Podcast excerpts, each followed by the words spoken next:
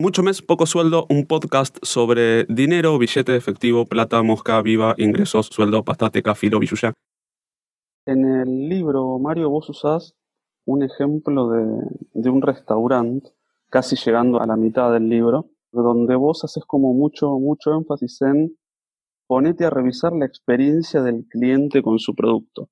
Al leer el libro, uno tiene la tentación de, digo, parece que es algo que te cruzaste muchas veces con muchos emprendedores porque tiene mucho énfasis. Los planteos fundamentales de la estructura del libro y de los talleres que, suelo dictar, que suelo trabajar, tienen que ver con estos ejes del autoconocimiento, de lo que sabemos hacer y del cliente. Es fundamental, el cliente, el usuario, ¿no? Hablamos en algún momento de las diferencias.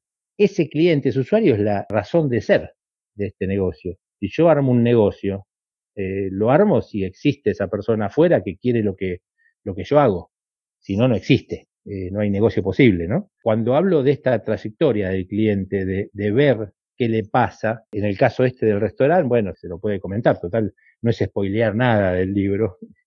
Eh, es decir, la persona va a consumir a un restaurante y tiene momentos en los cuales ese consumo lo lleva a entrar al lugar, elegir una mesa, primer punto de tensión, ¿no? Llego al lugar y tengo que sentarme en algún lugar. Y no es eh, tan sencillo que llego y me siento por ahí hay una traba y está lleno el, boliche, eh, la, la, vidriera no me gusta, el medio, hay mucho ruido, mucha gente, hay pibes corriendo, uh, no me da el aire acondicionado, me da, es muy frío. Es todo un momento de tensión. Hay otro momento de tensión, después pido la carta, dijo la comida, como, suponiendo que la comida fue lo esperado, ¿no? Si no, vendría otra tensión mayor que es discutir con el mozo. Y viene el punto culmine de mayor tensión, que es el de pagar, ¿no? Es un punto horrible que reviso la cuenta, que no me estén cobrando de más, uy, que la tarjeta, que no tarjeta, que me lo recargo, que no recargo.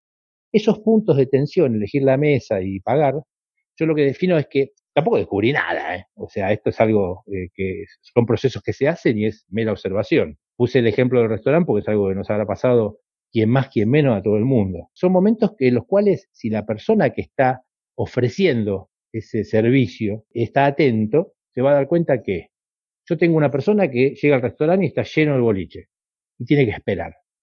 Y lo que se puede producir es que espere de mal talante, con mala cara, amargado, y ya eso haga toda la experiencia de ser un desastre, porque si ya una persona entra media caliente a comer al restaurante, va a tratar mal al mozo, no le va a gustar la comida, le va a pasar de todo, va a ser una queja constante. Y la otra posibilidad es que se vaya, porque hay mucha gente para esperar, esperando. Entonces, como han hecho muchos encargados, dueños de restaurante, pusieron un lugarcito donde te sirven una copita, un limonchelo, ¿no? Te dan algo cómodo, un poquito de música, y espera acá, por favor, ya te ubicamos.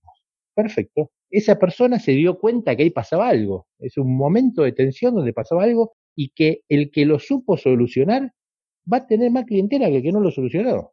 Y en el momento del pago puede ser, bueno, te ofrezco un montón de modalidades de pago. ¿Qué sé yo? Te traigo el postnet a la mesa. Te vuelvo a dar un limonchelito, ¿no? Esos son esos puntos de tensión a observar, por eso la trayectoria del cliente, el recorrido, es, fundamental tenerlo observado.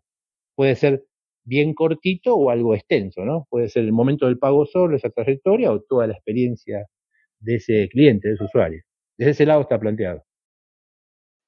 Hasta aquí este episodio de Mucho Mes, Poco Sueldo. Dale seguir, me gusta, compartilo Estamos creando toda una comunidad alrededor de este podcast para aprender a manejar tu dinero.